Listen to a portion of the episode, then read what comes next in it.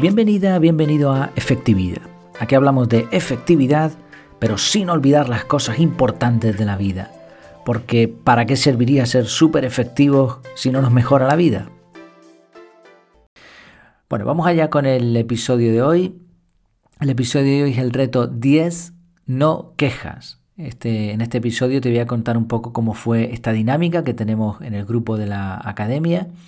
Cada mes nos proponemos un reto, lo decidimos por, una encuesta, por mayoría, y al principio del mes pues buscamos cómo conseguirlo, lo vamos comentando y al final pues yo saco una especie de, resumen de todo lo que ha sucedido con mis propias impresiones también, porque creo que esto es súper potente, el ver cómo otras personas han logrado algo, un reto, nos anima también pues a, a ponernos las pilas nosotros.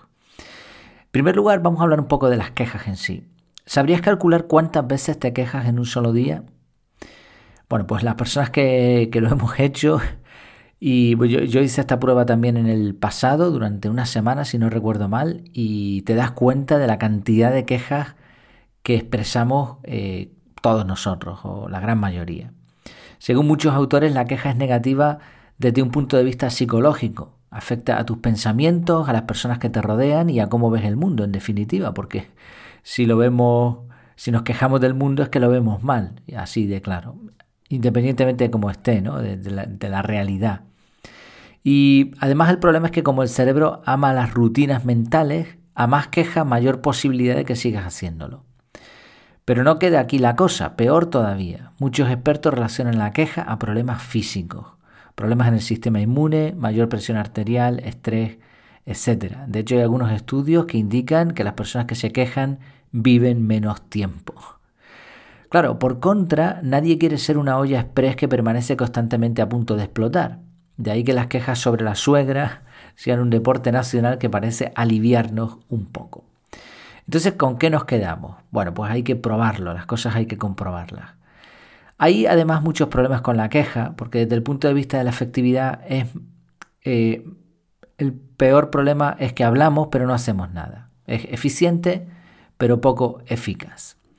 Por eso fue interesante en el mes de diciembre comenzar con este reto. En la encuesta hubo un 50% de los votos para la opción de quejas. Por cierto, hay una, hay una de las opciones de la encuesta que no vota nadie nunca, que es la de eliminar un electrodoméstico cómodo, como podría ser el lavavajillas o la lavadora. Y también se descartó, yo creo que ya no está en la encuesta, lo de la, ducha fría, o, no sé si está, pero igual, si lo vota alguien, pues serán dos o tres nada más. Bueno, pues por mayoría resultó esta, la de no quejas, cómo lo hicimos, cómo nos fue, vamos a hablar de ello, pero de entrada diré que no nos quejamos. Y por supuesto puedes ver la dinámica de los retos, las normas básicas, los retos efectuados, eh, también en un enlace que te dejaré en las notas del episodio. ¿Cuál fue mi propuesta? Mi propuesta en este caso, sabiendo que, venía un mes complicado, fue muy sencilla. Eh, lo que puse en el grupo fue lo siguiente. He estado pensando cómo atacar este reto y para esta ocasión voy a usar una estrategia diferente a la habitual. Le voy a pedir a mi familia que me avise cada vez que me queje. Así de sencillo. Creo que será más efectivo que simplemente anotar la cantidad de quejas en algún sitio. Fue una propuesta muy simple, poco ambiciosa, y también dependía de que la familia se pusiera a trabajar. Por otro lado, esto les implicaba y bueno, pues era un plus también porque el que te lo diga alguien creo que añade, es un refuerzo, ¿no? A simplemente detectar una queja. Hubo otras propuestas también dentro de la comunidad, por ejemplo, Dani Pastor eh, comentó de apuntar las quejas, darle la vuelta y escribir cómo sería la frase o situación de queja de forma positiva, quizá como un agradecimiento, veníamos de ese reto en el mes anterior, o tal vez hacer un diario de queja, alabanza, aprobación, bienestar. Esta, esta propuesta fue también en respuesta a alguna duda que surgió, así que mira, pues también se vio en el grupo que unos se ayudaban a otros. Yendira comentaba, en mi caso lo voy a combinar con el reto del mes pasado porque me incorporé cuando ya estaba terminando. Además, cada vez que esté tentada a quejarme o me queje, daré gracias por algo para revertir el efecto. El agradecimiento nos aleja de la queja. También otro comentario eh, decía, en mi caso lo haré así, crearé un gadget en la pantalla principal del teléfono con una nota en la que pongo una o dos palabras claves de la queja. En la revisión semanal tomaré la nota y apuntaré a cada queja más desarrollada el agradecimiento. A final de mes escribiré una nota entera de aprendizajes como cierre recorriendo las quejas y los agradecimientos. La escribiré para mandársela a alguien importante para mí que entienda por lo que describo que le podría servir. Bueno, pues súper interesante también esta propuesta de Chris. Hubo bastantes ideas más, como cambiarse de mano un anillo cada vez que hubiera una queja. Varias personas hicieron mezclas con las propuestas que se dieron. Así que muy bien, fantástico. De todas formas, no quería centrarme tanto en las propuestas en esta ocasión, sino también en un debate que surgió con respecto a la definición de queja. Porque, ¿qué es una queja? Si veo algo negativo y lo expreso, ¿es una queja? Si tengo que llamarle la atención a mi hijo porque se portó mal, ¿es una queja? O si solo lo pienso pero no lo digo, ¿también se consideraría una queja? Estuvimos trabajando esto como grupo eh, discutiéndolo un poco, eh, considerando diferentes opciones desde el principio, y eso estuvo bien, hubo bastantes aportaciones. Por ejemplo, Gretel y Davi comentaban que es diferente expresar algo con lo que no estás de acuerdo a quejarse por cualquier cosa. Efectivamente, así es. Y eh, claro, por otro lado, si somos proclives a expresar lo que no nos gusta y después no hacemos nada, pues esto en el fondo también podrían considerarse quejas. Hans lo expresaba muy bien, él decía, yo creo que si reconoces algo que no está bien y haces algo al respecto, entonces no es una queja. Por ejemplo, si detectas que un proceso en tu trabajo no es del todo lo óptimo eh, que podría ser y se lo comentas a tu jefe, entonces es una propuesta de mejora. Pero si solo comentas a un compañero que lento va ahora todo con la nueva herramienta, entonces sí es una queja. Pues muy bien, estoy totalmente de acuerdo. Carmen Solá también dejó unos pasos interesantes. Sería cero la queja, inmovilismo, victimismo, frustración, después oportunidad, después crítica constructiva, proponer soluciones y tercero agradecimiento. Sí, entendemos viendo todo esto que la queja es, independientemente de lo que se haga con ella, es expresar algo negativo. La queja sucede primero en, nuestro, en nuestros pensamientos y después se convierte en sentimientos. O sea, la queja, digamos, es un lamento, es como, ok, he visto esto que no está bien, pero no solo lo expreso, sino que lo siento. Siento y esto me, me convierte en alguien negativo. Después esto se puede expresar de mejor o peor manera, pero la queja también tiene como punto en común que no se toma una acción. Entramos aquí en definición de términos porque una queja podría ser una queja válida, cuando nos han tratado mal y ahora actuamos. Recuerdo, por ejemplo, que lo comenté en el podcast, me parece, hace ya algunas semanas atrás, cuando estuvimos de vacaciones en un hotel la última vez y, hubo una situación desagradable, pues tuvimos que quejarnos. Hay formularios de queja, o sea, la queja no tiene por qué ser negativa, a veces es propia, pero si nos quejamos constantemente por cualquier cosa y encima no hacemos nada, entonces tenemos un problema. Más allá de las definiciones técnicas de lo que pueda ser considerado una queja o no. La idea también eh, que se presentó en el grupo es transformar la queja en agradecimiento. O sea, el proceso inicial quizás no lo podemos evitar tanto, aunque ahora entraremos en detalle, pero sí que podemos transformar esas quejas de alguna manera para que no sean pues algo que nos afecte. ¿Cómo nos fue? Aquí entramos ya en la parte interesante. El reto tuvo mucha participación, creo que ha sido el más comentado hasta ahora.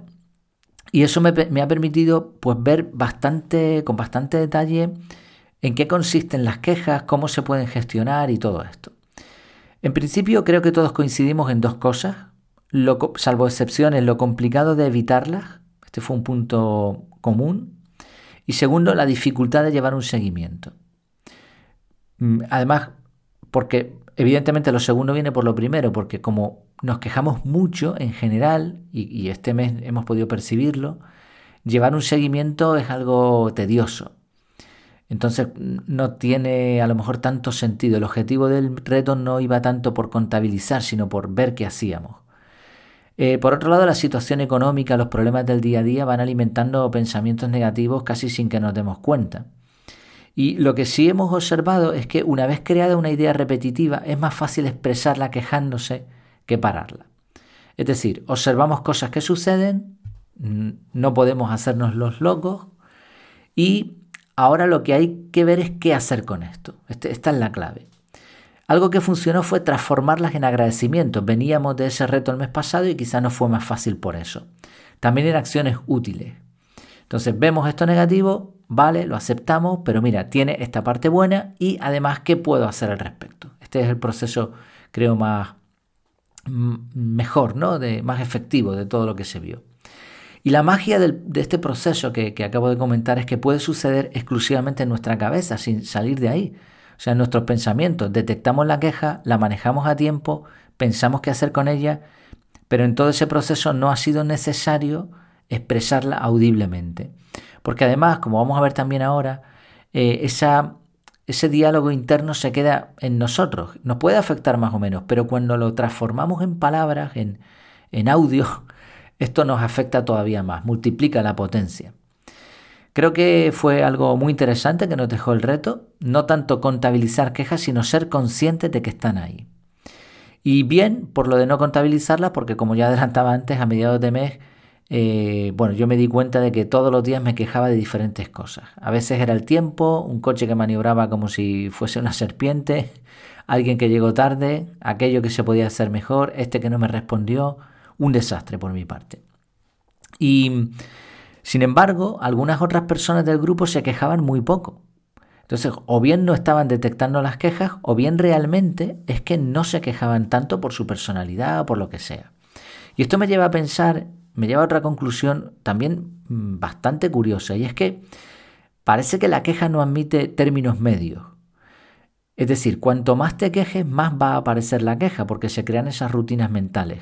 Pero si la mantienes controlada, no es capaz de multiplicarse. Por eso no hay como un término medio. O nos quejamos poco o nos quejamos mucho. Pero parece que la mayoría de personas no se quejan a medias.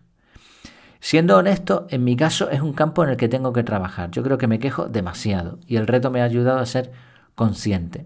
Pero sí observé a mediados de mes que hubo como dos, tres días súper positivos, estaba de subidón y había una relación clara, por lo menos para mí, entre las quejas y ese positivismo.